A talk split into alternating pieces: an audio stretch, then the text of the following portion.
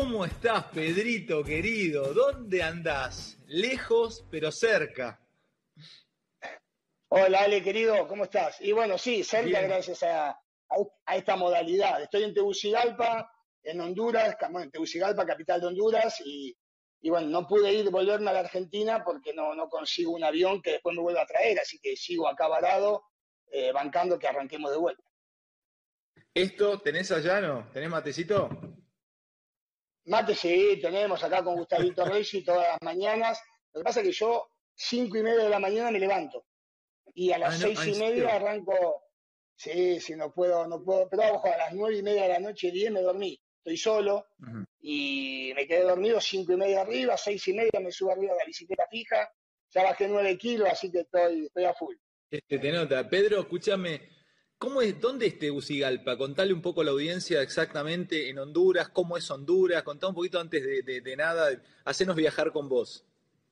Bueno, Honduras es la capital, eh, Tegucigalpa es la capital de Honduras, está en el centro del país, eh, estamos entre todo montañas y colinas, eh, es una ciudad muy pintoresca, muy divertida, muy linda y la gente que vive acá vive bien. Y después en sí todo Honduras está generalmente en distintos, distintos paisajes. Hay paisajes de selva, hay playa, y después a 20 minutos de Tegucigalpa, eh, en avión, si quiero puedo ir en auto y tengo la isla de Roatán, que es, una de las, es uno de los paraísos más lindos que conocí en mi vida, con uno de los corales más grandes, con el agua sin olas, porque por los corales queda hecho una piscina. ¿Cómo, se llama, ¿cómo, se llama, la isla? Roatán.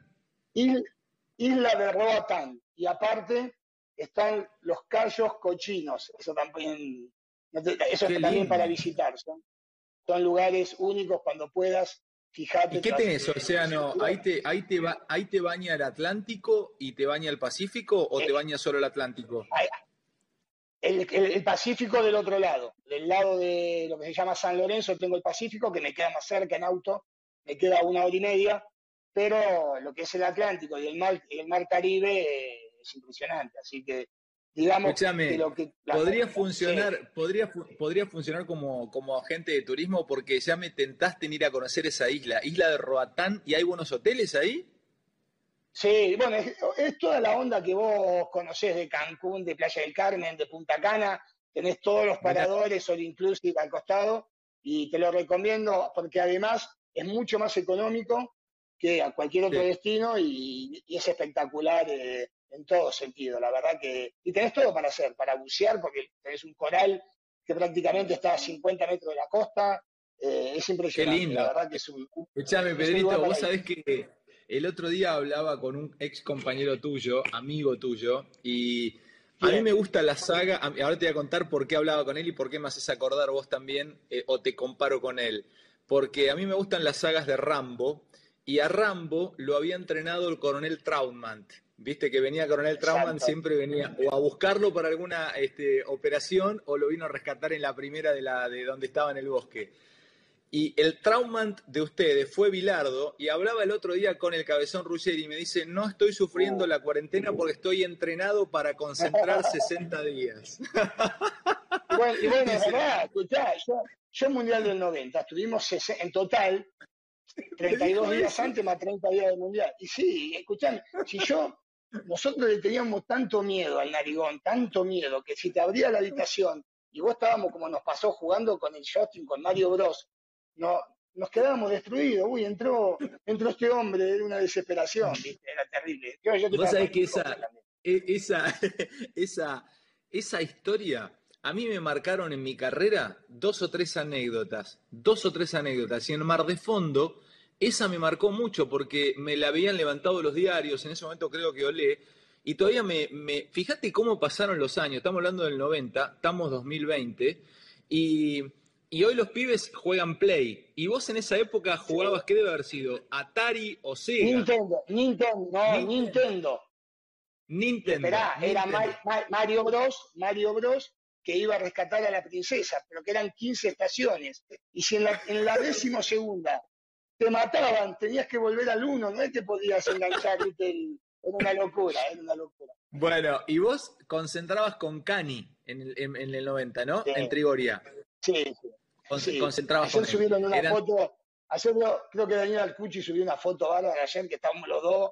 Él está hablando por teléfono y yo estoy leyendo una revista eh, entregados ahí en, la habitación, muy lindo recuerdo. Bueno, ese día vos estabas jugando eh, Mario Bros con él en el Nintendo y les abre la puerta el cabezón, eh, les abre la puerta el narigón Bilardo y vos, ¿cómo fue? ¿Le tiraste el joystick a Cani? Y yo, estaba así, pi, pi, pi, escucho, escucho la puerta, pum, y tiré el, el joystick y le caen los dos joysticks a él y él siguió jugando porque a él no le importaba nada. Él, él, no, se hacía, él no se hacía probar porque sabía que era canija, que nosotros teníamos que ganarla mucho más. Para, Pedrito, ¿vos le tiraste el joystick y te hiciste como que estabas dormido? No, manzana. Yo dormía así tirado. Pero Sí, pero él escuchó las voces, sabía que yo estaba jugando. Y vino con una, una, caja de, una caja de cassette de Camerún, trajo. Y lo dejó ahí y dijo, miren esto. Y yo al otro día, en el primer piso donde me veía todo el mundo, me puse a mirar los videos de Camerún, Camerún y Diego vino, vino Diego y le dijo a Cani, anda a ver el mamón, el mamón de Pedro mirando los videos.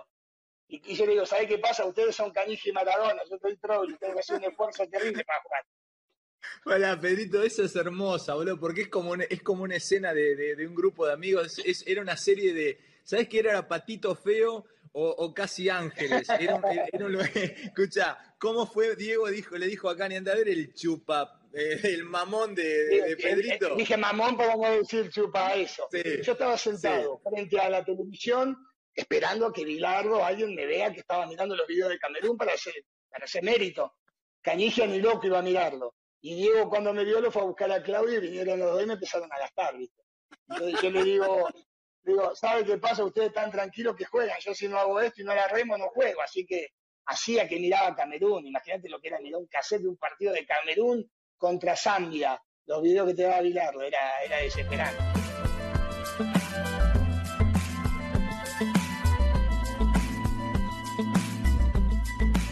tenés, Pedro? Tenés una energía, loco, te lo digo en cada nota. O sea, no sé, siempre fuiste así, sos un, sos un, optimista de la vida.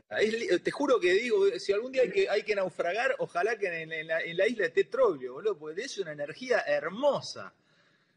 Ale, mirá, nosotros, yo me, yo me muestro tal cual soy en mi vida. Bueno, vos me conocés yo soy así en mi vida y en el fútbol ser así capaz que me ha jugado en contra un poco, porque yo nunca, no me vendí nunca. Y hoy los que deciden son los empresarios que manejan los clubes y los empresarios están acostumbrados que no hay diversión mientras ellos están en la oficina. Cuando ellos están en la oficina, la gente está toda callada. Y yo estoy acostumbrado que mi gente, que es la que está bajo mi mando, disfrute también cuando estoy yo y se prendan una joda conmigo. Y a lo mejor eso no, no me ha servido para mi carrera, ¿viste? Para, a ver, no me quejo de lo que he hecho, pero creo que podría haber estado en otros, en otros niveles seguramente, si hubiera sido distinto, hubiera vendido otra imagen. Pedrito, ¿vos naciste dónde? ¿En Luján? Yo soy de Luján, provincia de Buenos Aires. Sos de Luján. Pero, una gran inundación en Luján cuando yo tenía tres o cuatro años, mis viejos alquilaban, perdimos todo, y mi papá consiguió un trabajo en Castelar, en una fábrica de cocina, donde aparte hacía de sereno y le daban, le daban la, la piecita con cocina y baño y dos camas, y ahí nos fuimos a vivir, y bueno, hasta que mi papá por el plan Evita consiguió ir pagando una casita que, que le fueron dando, pero arranqué casi mi vida o prácticamente. Qué historia de sacrificio. A tu viejo lo llevan a laburar una fábrica de cocinas. ¿Qué fábrica? ¿Te acordás la marca? Homenajeala. Se llamaba Durán y Compañía, que después terminó siendo un gran amigo de mi papá. Y en el tiempo, ya los dos grandes se pusieron un negocio de, muebles, los dos ya viejitos. Ah, me eso, eso, eso, es un guionista norteamericano te hace una película. Eh, tu viejo llega a vivir de, eh, muerto de hambre porque estaba peleando. con, 46 años. 46 años tenía mi papá y Durán tendría ponerle 40.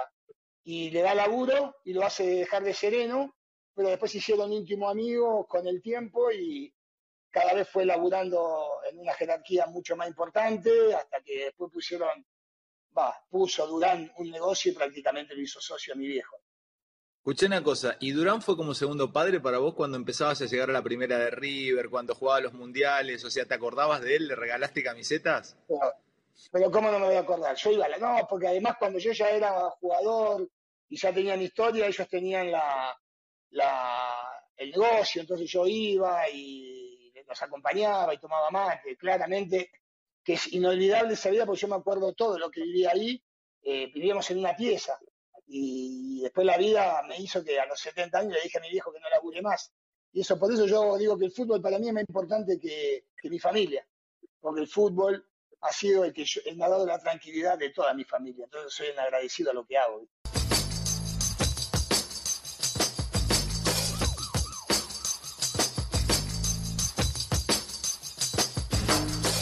Pedrito, eh, vos eras de River, ¿no? O sea, de chico, ¿tu hijo te llevaba a ver a River? No, no, no, mi familia enferma, enferma de, Independiente de toda la vida. Nosotros, ¿Ah, sí? yo estuve cuando, cuando Independiente gana con ocho hombres partido contra Talleres en el 77 no, 78.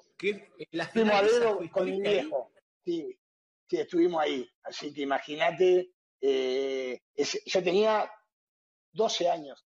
Le empataron una final heroica a un Talleres que era tremendo. A un Talleres tenía un equipo de, era terrible. ¿Y sabés lo que era la cancha? Explotaba esa cancha, cancha de Talleres, explotaba y hacen un gol con la mano, el 2 a 1, van todos a protestar y echan a tres jugadores y se querían ir de la cancha. Y va el Pato Pastoriza y lo agarró a todos, los metió de vuelta y sobre la hora empata el Bocha con ocho hombres. Y con el Bocha llegaste a jugar en contra. Sí, un día me lo le tuve que hacer marca personal al Bocha. Eh, no, pará, pará, pará, pará, pará, pará, Tomate, tomate ese, esos dos minutos, porque acá representás al amateur llegando ante el ídolo. Tomate cómo fue ese momento, ¿jugabas dónde? ¿Dónde fue? ¿Fue River? Contame eh, todo el momento. Escuchá la que me pasa porque te vas a morir. Eh, River, Independiente del Monumental, los dos punteros, jugábamos contra el Independiente de Marangoni, Justi, Bochini, Percuén, ¿qué pasó? Ganamos 4 a 1 cuando, bueno, imagínate el sueño mío, lo tenía ahí al lado, y yo dije, yo le tengo que pedir la camiseta, estoy haciendo marca hombre a hombre, el Bocha, treinta y pico de años, todo transpirado, estaba muerto, yo un pibe de 20 años, lo había cagado a patada, y me le acerco y, me, le digo, Bocha, eh, me cambió la camiseta en medio del partido, se lo digo. Y me dice, nene, me cagaste a patada, me pedí la camiseta, me dice el Bocha. Yo no sabía dónde meterme, pero gracias a Dios no claudiqué, no claudiqué, terminó el partido y voy y lo encaro de vuelta y digo, Bocha, sos mi ídolo, yo soy un enfermo independiente, dame la camiseta y el Bocha me la dio. Y yo no le daba la mía porque había que garparla, yo no tenía un mango. Y él me dijo, nene, nene, la camiseta tuya. Entonces le tuve que dar la camiseta igual. Terrible, terrible. O sea, vos te querías llevar la de él, pero la tuya no la entregaste. ¿Y qué voy a entregar si no tenía un peso, no cobraba, tenía un viático nada más? ¿Qué vos lo que costaba la camiseta?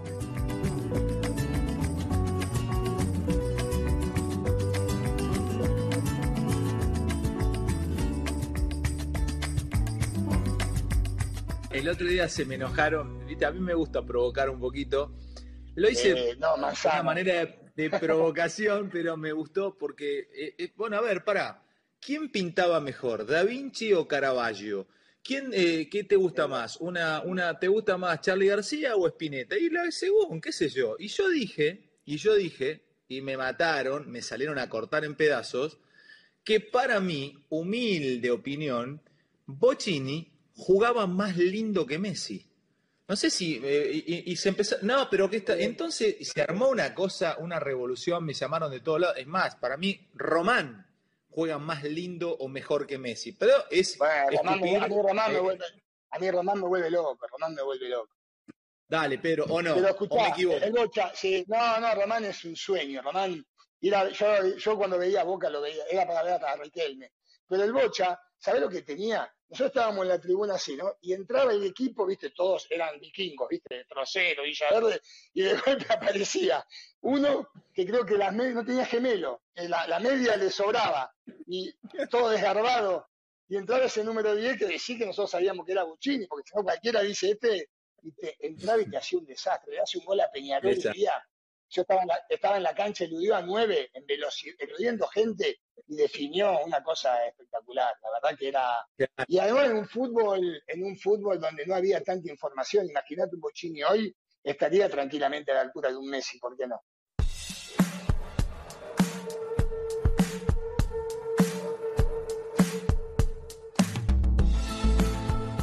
Pedrito, ahí te voy a pedir una, una a ver cómo, cómo haces a darte maña, porque estas son cosas que van a quedar para siempre. Esta, nota queda como, como un acervo cultural, porque además es ESPN, o sea, es para toda Latinoamérica, queda en una especie de colección.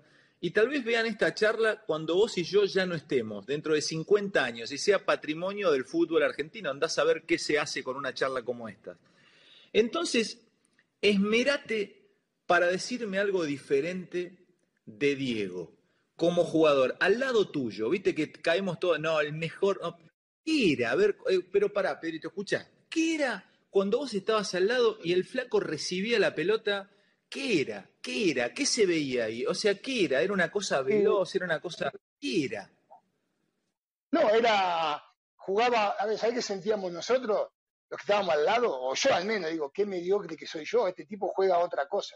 Es decir, porque yo tenía que pensar todo para hacer un pase, para a ver a quién se la quiero dar. Y él tenía ojos en, la nuca, ¿viste? Jugaba, jugaba distinto a todo lo que jugábamos los demás.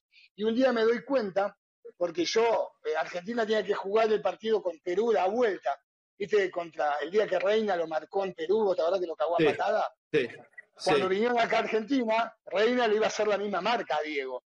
Entonces jugaron contra la reserva de River, hacíamos fútbol, donde jugaba Canigia, Pipo, De Vicente, yo, el loco de la Libra, y jugábamos contra de sparring de la, de la, y me dicen, mira Pedro, dice Bilardo, por favor, me dice el nano Arián, que le hagas marca hombre a hombre a Maradona. Yo digo, ay, no, nano, por favor, no, digo, yo me quería jugar para mostrarme, yo me quería mostrar eh, y tenía que hacer de marca personal a Diego, acordar como loco a Diego.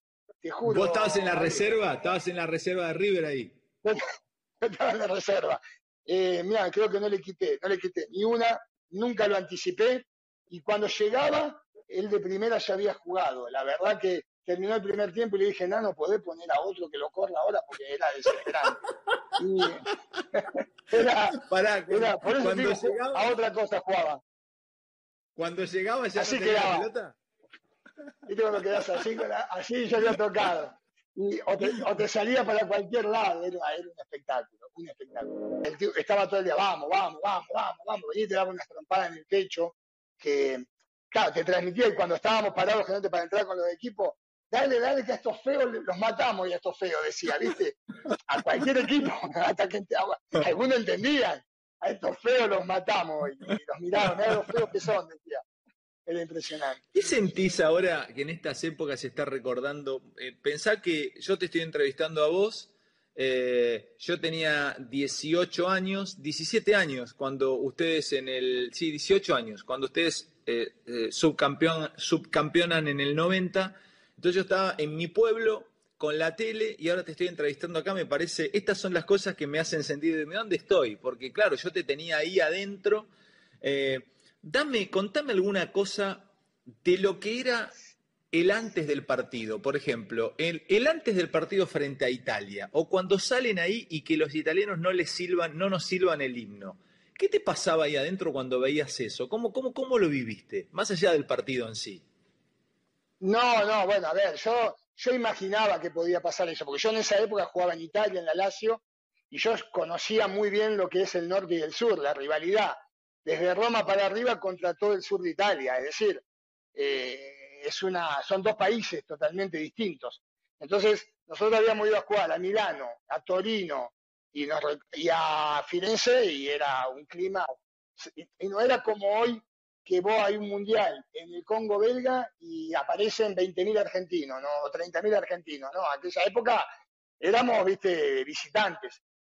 Y cuando vamos a Nápoles ya habíamos ido por otros dos partidos la gente nos había, había hinchada por nosotros, pero cuando fuimos a jugar contra Italia, imaginé que iba a pasar esto, que no iban a, silbar el himno. Además, Diego se había encargado el día anterior de decir, eh, acá los del norte se acuerdan una vez en, la vida que, la gente del sur es italiana también, había generado un conflicto entre el país que por eso llegamos y la gente ni siquiera cuando llegó a la tanda de penales putió.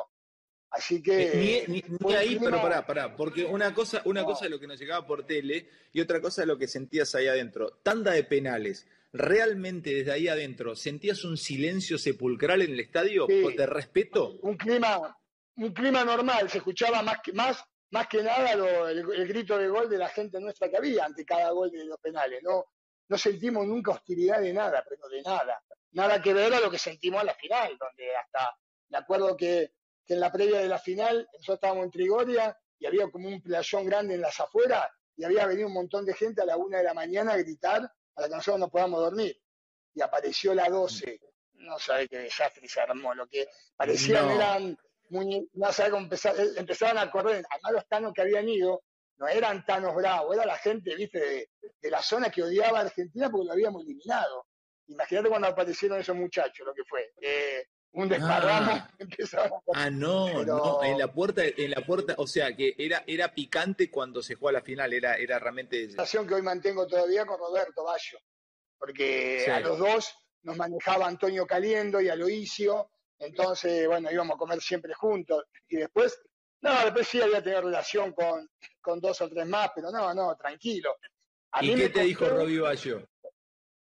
No, bueno, imagínate, pero nos juntaba más Roberto, era un pan de Dios, un pan de Dios, ¿no? menos maldad, menos maldad, pero sí nos costó el después a nosotros. Yo íbamos a jugar Lazio, ponele Atalanta, en cancha de Atalanta, y cada argentino que tenía la pelota que había jugado ese mundial lo silbaban cuando tocaba la pelota. No, ¿en eh, serio? Y a, mí me, y, a mí, me tocó 11 veces el doping de 38 partidos. Y a Cani, mentira, no sé si 13 o 14. mentira, eh, mentira, mentira. me, tocó, el doping muchas. a ver, yo tengo que creer que salí sorteado, pero me tocaba me tocaba el doping seguido y a Claudio le tocó muchas veces. No, se generó un clima ah, incómodo después, después de eliminarlos. Claro, claro. Che, Pedrito, eh, ¿vos jugaste en, en, Japón en qué año y cuántos años metiste Japón? Desde el 91, no, desde el 94 al 96. 94, 95 y 96. Y pero, ¿vos te analizaste con algún psicólogo? ¿Hiciste, hiciste, hiciste psicoanálisis? Sí, no, escúchame, tenés que ir a Japón tenés que ir a Japón, te vas a volver. No, no, pero, pero, pero que ya lo sé, pero no, pero no te estoy, olvídate. Escuchá, tengo todo tatuado los brazos con cuestiones japonesas porque amo la cultura ah, japonesa, amo la literatura japonesa, amo el arte japonés. O sea, eh, para mí es una cultura este, extraordinaria, o sea, eh, es, es increíble pero digo, pero protamundos que sos, porque una cosa es ir ahora a Japón y otra cosa es 91, 92, o sea, eh, eh, es, otro mundo. Digo, ¿cómo, llegaste a jugar ahí? No, no, bueno, pero era, escuchame, primero me lleva Omar Piccoli, el ayudante de campo de Falcioni, ¿viste? Él jugaba allá, fue uno de los pioneros junto a Moner. Y se armó la J-League y bueno, había que contratar jugadores que al menos hayan jugado en, su selección, en un mundial, bueno, y él me hace el entre para ir. Y yo me acuerdo de vivir situaciones increíbles ahí en Japón, qué sé yo, de ir caminando por la peatonal y me reconocía uno de una casa de electrónica, eh, me hacía entrar Troglio, Avispa, Fukuoka y me regalaba el televisor portátil nuevo que había salido, viste, ese para llevar, el primero cuando no existía. Y me acuerdo que a mí me regalan el compact disc, pero con el disco chiquitito, que en Argentina había aparecido, el mini disc que aparece seis años después, yo ya lo tenía, venía a la Argentina con el mini disc, eh, hacía roncha, ¿viste? Era, era terrible. Eh, pero pero era, era otro mundo. Me acuerdo que un día tiré una. Iba en el auto, abro, ¿viste? abro el techo del auto, iba comiendo unas papas fritas y tiré el. Tiré la, por arriba del techo el, paquete. Pegaron una acelerada al lado mío, se me pone un japonés al lado y empieza. No sé qué carajo me decía. No, no y entendí que me estaba diciendo que no se tiraban los papeles. Bueno, no los tiré nunca más y cuando llegué a Argentina empecé a no tirar nada. Eh, para, para, para, para, para. Esto, esta, esta es una anécdota hermosa que refiere cómo uno se educa viviendo afuera. Vos, típica que alguna vez podemos haber hecho, abriste el techo del auto y tiraste el papel de lo que estabas comiendo. ¿Te aceleró un japonés y te puso al lado? Sí, yo dije, chao, me matan, este me mata, porque los japoneses Digo, este no, sé qué quiere, me van a afanar. Entonces me, hacía así con el dedo, ¿viste? No, no, no, ¿viste? Me hacía así. Y ahí me di cuenta que me estaba diciendo que tiré el paquete. Y me hacía que no, que no había que tirar. Así que le pedí perdón. Imagínate cómo le pedía perdón, ¿viste? Así, así.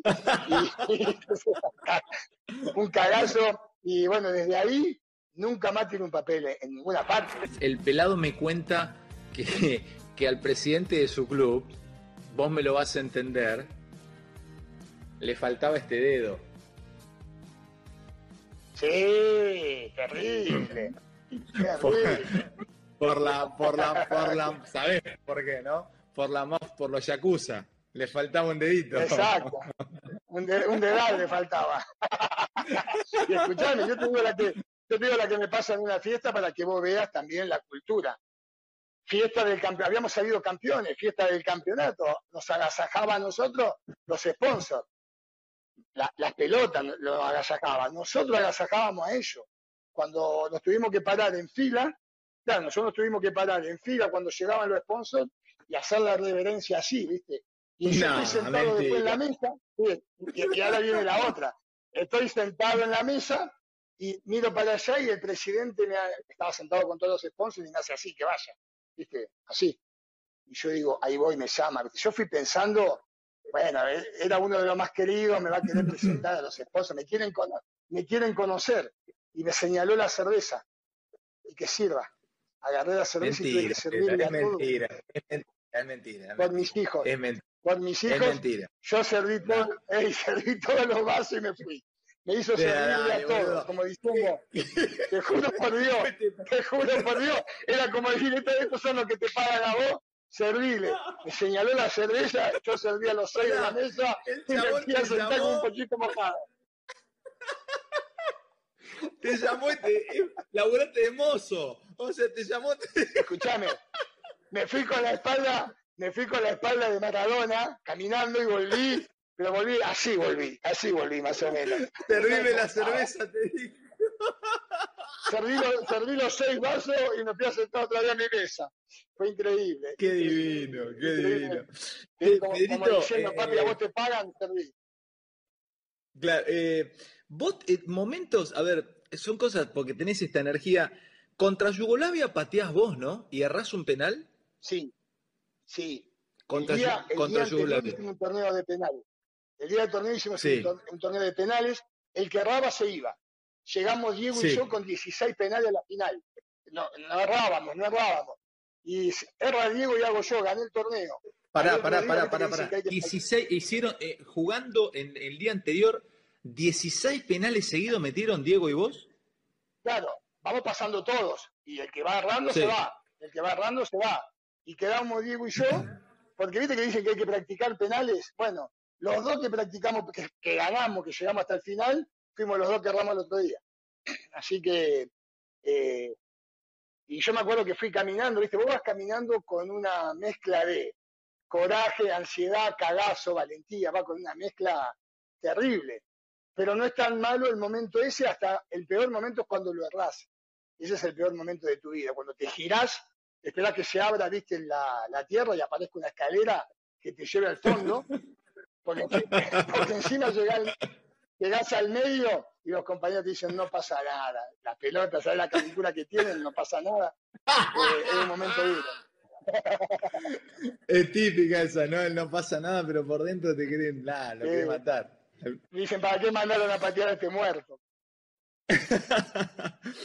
che, pero ahí, y, y ahí quién lo salva contra Yugoslavia? Y Goico nos salva. Goico, ahí empieza la, historia de Goico, que ataja dos penales y ahí nos salva. Y, eh, y, ahí empieza un poco la historia de Goico. Eh, siempre Goico se ríe porque dice, yo arranqué el Mundial diciendo mía, tuya, porque la verdad es que, que Diego saca con la mano, la primera pelota hay un cabezazo de un ruso, apenas entra Goico cuando se quiebra Pumpido, la primera jugada es un córner. ¿Cómo decía Goico? Siempre lo mía. Mía, tuya. Siempre nos pedimos con gol esa jugada, porque salió a cortar la primera jugada fría y cabeció ruso y la saca Diego con la mano. Y después podría haber terminado mal porque te hacen el penal y, y tu historia termina ahí. Y después vino todo lo otro donde nos terminó salvando a todos con los penales.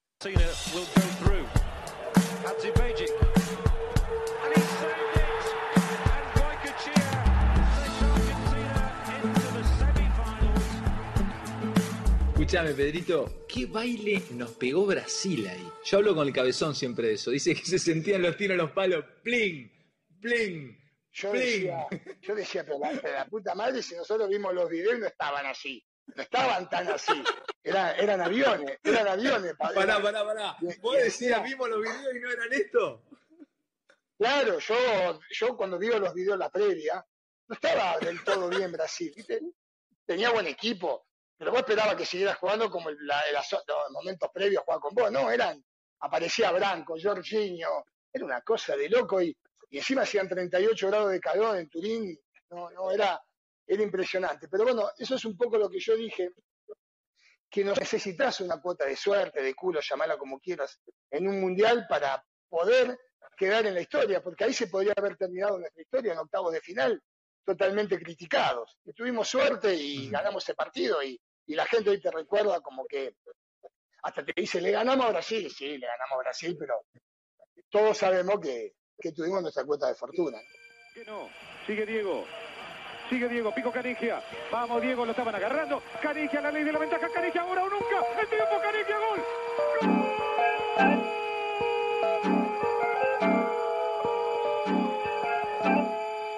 Vos, te, vos sos un tipo de códigos, de muchos códigos. Eh, entonces yo sé que voy a tirar una pregunta y vos... no, pero te la pregunto, pero ya sé, pero, pero pará, pará, pará, déjame, déjame, déjame construirte la pregunta, porque por ahí te tiento. Construíla. Porque sí, porque vos sos así, Maradona, esa mala, esa mala manía.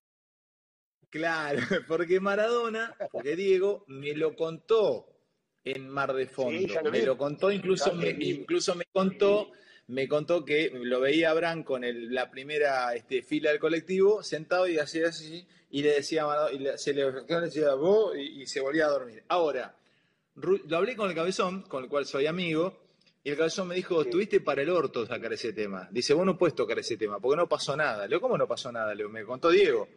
No pasó nada. Entonces, Ustedes son una cofradía linda en ese sentido y seguramente tirás a la tumba con esta respuesta que me vas ahora o no, o por ahí ahora, como pasaron tantos años, tenés ganas de vaciar tu alma e irte al cielo con la tranquilidad de estar vaciado. ¿Qué pasó? No, mira, yo, no, yo si, algo pasó, yo sería uno de esos que no, no se enteró. Pero igual siempre fui de la idea, porque esto lo aprendí también cuando estaba en River, en el que yo jugué en la época de las Copas Libertadores del ochenta y pico. Siempre se decía que había que tener cuidado por las dudas, nunca tomar agua de ninguna botella de los contrarios, nunca. Entonces es una enseñanza que yo tuve y yo nunca agarré una botella de un contrario. Entonces, por la duda, por la duda, si agarré una botella de los contrarios te equivocaron, nunca hay que agarrar, porque a veces no sabés qué toman los contrarios. Así que. O sea, vos, para mí, vos te, Dale. Yo, desde, la, época de River, que yo no tomo, llevábamos el agua nuestra nosotros a Colombia, Pero para, o sea, o sea, o sea, o sea, vos, si hubiese sido Branco, no hubieses tomado agua del bidón de ustedes. Ni loco, ni loco. Y menos contra un equipo argentino, menos. O colombiano. No te toques, no te toques no te toques la nariz, porque es la primera que no te pica porque... eso es una mentira, eso, es mentiroso que dice eso. Para cerrar esta charla exquisita, gimnasia es tu casa también, ¿no? O sea, es un lugar, ¿cómo te encontraste con ese amor en gimnasia? ¿Cómo llegas a gimnasia y quién te encontrás ahí? Contame cómo se dio eso. Yo, yo la emparento, gimnasia es como mi esposa. Yo nací de papá y mamá, nací de independiente, pero un día me enamoré de un lugar y hoy vivo con esa persona. Bueno, eh, con el gimnasio me pasó eso. Y mi historia arranca gracias a Grigol. En el año 96 yo jugaba en Japón y Grigol me dijo si no me quería volver y yo ya andaba con ganas de volverme y, ese, ese diciembre del 96 se da mi vuelta a gimnasia, genero una relación muy linda con la gente que después se potenció como entrenador porque me tocó llegar en tres, en tres ciclos muy complicados y en los tres hemos conseguido algo, pelear títulos, qué sé yo, salvarnos del descenso, ascender y se ha generado un, clima donde hoy toda mi familia es hincha de gimnasia. Toda tu familia. Escucha, Timoteo, yo lo hice, lo hice al Pampa Sosa, le hice una nota hace muchos años, y el Pampa estudiaba magia. O sea, porque podías, no, no podías, no, tenías que estudiar algo. El Pampa, creo que había otro, Petro tocaba la guitarra y el Pampa estudiaba magia. Era así, ¿no? ¿El viejo te, te, obligaba a estudiar algo? Ellos hacían la gran troglio en el Mundial 90 cuando yo iba a mirar los cosos de Camerún. Había algunos que podían, tenían que ir a estudiar porque si no el viejo la limpiaba. Porque, viste, como eran pibes, los podía limpiar. No, era difícil que mandara aquello. Ya que le va a decir, Guille, anda a estudiar, anda a estudiar algo. Guille no iba a estudiar nada. Entonces, eh, estudiar magia. Yo aproveché y empecé a hacer el curso de técnico. Entonces el viejo me preguntó, ¿qué estás estudiando? Estoy haciendo el curso de técnico, Carlos, así que estaba estudiando. Pero andá a decirle al Beto, el Beto Márcico que vaya a estudiar. no, no estudiaba nada. Así que, escuchá, escuchá esta que te, el viejo marcó un camino. Lo, hizo, lo hice ayer, era me contaba gimnasia, lo hice, lo hice en estos días al Kili González y me contó el Kili que cuando llega a la concentración de Boca, que el Beto era el, capanga, le dice, nene, eh, acostate no me rompa las pelotas. Y dice que había olor a pescado en la habitación. Olor a pescado, olor a pescado. Y dice que el Kili dice, voy al baño y estaba la bañera, llena de hielo, la frapera con el champán y había caviar y salmón en el, en el baño, en la bañera del ah. Beto concentrado. Por Dios. Eh, Yo te cuento una, una rápida, te cuento del Beto. Ya el Beto despidiéndose del fútbol y vamos todos a comer a un restaurante ahí en Puerto Madero que es comida, es la carne libre. ¿no? Eh, este, bueno, así que vienen, comida libre de carne. En rodicio, en rodicio. Fuimos a otro llamado Espetus Espetus, que tiene la vaca la Espetus, sí, sí. Bueno, vamos a comer ahí, y claro, ya habíamos comido postre, habíamos tomado el café, pero había uno que era el capotábola, que era el que estábamos despidiendo, estaba sentado y seguía trayéndole lomo y su champán al lado. Es decir, terminamos de comer y el gordo siguió dos horas más comiendo champán, tomando champán y comiendo lomo, un exquisito. ¿Seguía comiendo el gordo? Uno de los, una de las personas más hermosas que conocí en el fútbol con una chispa terrible y, disfruté mucho ese año con el Beto ahí, ahí en gimnasio. ¿Cómo jugaba el Beto, loco? Eh? ¿Cómo jugaba el Beto? Eh? Ah, ¿Eh? Yo me reía, me reía porque se cortó dos veces el tendón de Aquiles, ¿viste? Y yo decía, Beto, vos tenés que hacer recuperación. Y dice, pero vos estás loco. Me dice, yo me voy a recuperar en el espeto corrido, decía. No, era, era ya, sabía, ¿Cómo te sabía que no jugaba más. Yo me voy a recuperar en el aspecto corrido, ya está, yo estoy más para, estoy más para sacrificarme. Y dicho y hecho, ya ese año se despidió, hicimos estas comidas, pues fuimos muchas veces y, lo que disfrutaba yo al Beto era, era espectacular. Pedrito, necesito que hagas memoria y para darle forma a esta charla exquisita que hemos tenido, me cuentes y recuerdes tres momentos y por qué vas a elegir cada uno de estos tres momentos que nosotros intentaremos agregarle imagen y vos le vas a agregar magia a cada una de las elecciones. Bueno, sin ninguna duda, eh, hay un momento que me marcó en la infancia y que tengo recuerdo, pero como si fuera hoy, y yo tenía nada más que siete años, pero tengo un recuerdo impresionante de peleaba Monzón con Benvenuti. Mi vieja ah. se, yo tenía siete años, pero para nosotros hablaba. Eh, te voy a decir cuándo fue. Te voy a decir cuándo fue. Fue en Roma 1971. 71. Vos 71, 72, 72, sí, 72. 72.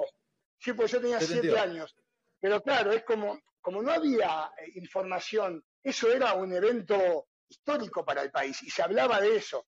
Y mi vieja se le ocurre ese día ir a visitar a mi tío Mercedes. Y como típico. Digo, mamá, yo quiero ver la pelea de Monzón, ya siete años. Y me acuerdo que llegamos a la estación de Mercedes, de, micros, y yo le dije, fuimos corriendo con mi vieja, porque yo quería llegar, había ya empezado la pelea, y yo tengo el recuerdo de pasar por los bares y la gente llena mirando, y yo mirando y siguiendo corriendo para, para llegar de mi tío a ver la pelea. Lo tengo porque vi la pelea solo, porque encima mi claro, sí. Mi tío no le importaba nada, mi vieja menos. Ese es un recuerdo muy grande. Además porque iba de la mano de mi vieja, solo los dos, ni mi hermano ni mi viejo habían ido.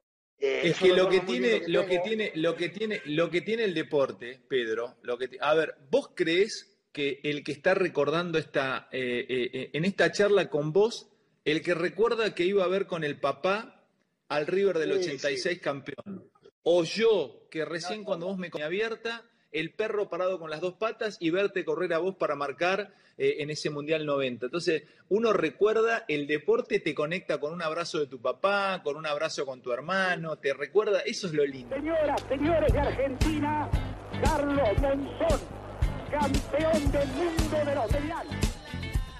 Segundo recuerdo tiene que ver con mi viejo, con mi hermano, con Independiente, con esa final de con ocho jugadores, con el gol del Bocha, con el ingreso de Bertoni, de Biondi, de Brailovsky. Eh, tiene que ver con Independiente, claramente, con mi viejo escuchando la radio, o mi viejo haciendo, preparando el fuego y el asado, y después escuchando la radio los partidos, a ver si en algún momento se escuchaba el pi, quería decir que había un gol, a ver si era gol Independiente. Eh, Gol de Independiente. ¿Quién informa? Informa. Ta, Gol de Independiente. Apareció este Bertoni para colocar el 2 a 0. Independiente le gana Belgrano de Córdoba 2 a 0 y domina. Muy bien, seguimos adelante. Corre con la pelota hacia adelante. Claro, era la conexión. Porque si no era partido central, si no era partido central, era así. Era asadito y, vos, y, la, radio de fondo y el partido central era simplemente Boca la pelota hacia adelante, la pelota patota potente, suelta para quien, para Novelo, se viene con la pelota ahora hacia adelante, Mane Ponce, Pid, adelante, presenta amortiguadores rival siempre junto a usted, ta, ta, ta, gol de Independiente, y ahí te, te alegraba. voy a llorar. Y ahí salía corriendo y salía levantando los brazos alrededor de, la, de mi viejo de la parrilla como si estuviéramos, era fantástico. Entonces, y, y, viste, y y hoy lo veo mal y vos decís, puta madre. Entonces me, me, quiebro, me pongo mal, pero bueno, son las cosas que me ha dejado. Em, yo, para mí era toda una aventura estar al lado de mi viejo viendo cómo hacían el piso un asado, con dos tiritas de asado. Era, un recuerdo inolvidable para mí. Y ese, sin ninguna duda, es el segundo recuerdo más fuerte.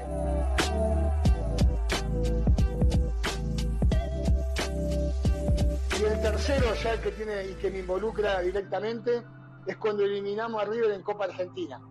Porque no solo habíamos eliminado a Boca, sino que eliminamos a, también a River, que eran los dos finalistas de América en el 2018, y me quebré, me quebré, me abracé de mi esposa Alejandra, y después en un momento termino fundido, abrazado de mis seis hijos, y, no podía hablar. Es decir, cualquiera que me venía a hablar, yo me ponía a llorar. Y después claramente me marca la derrota con Central, que pero, todavía hoy no Pero pará, pará. ¿Qué te, qué te, qué te, qué, sí, bueno, pero ahí también hay que poner sobre la balanza qué es ganar y qué es perder, pero ¿con qué te conectó emocionalmente esa, esa explosión? ¿Qué crees que te pasó internamente? ¿Por qué te quebraste cuando le miras a River? No, porque me pasaba, con, conseguía con gimnasia llegar a una final eliminando dos rivales que era difícil en la previa, eliminar a Boca y a River, y llegar a una final de Copa Argentina.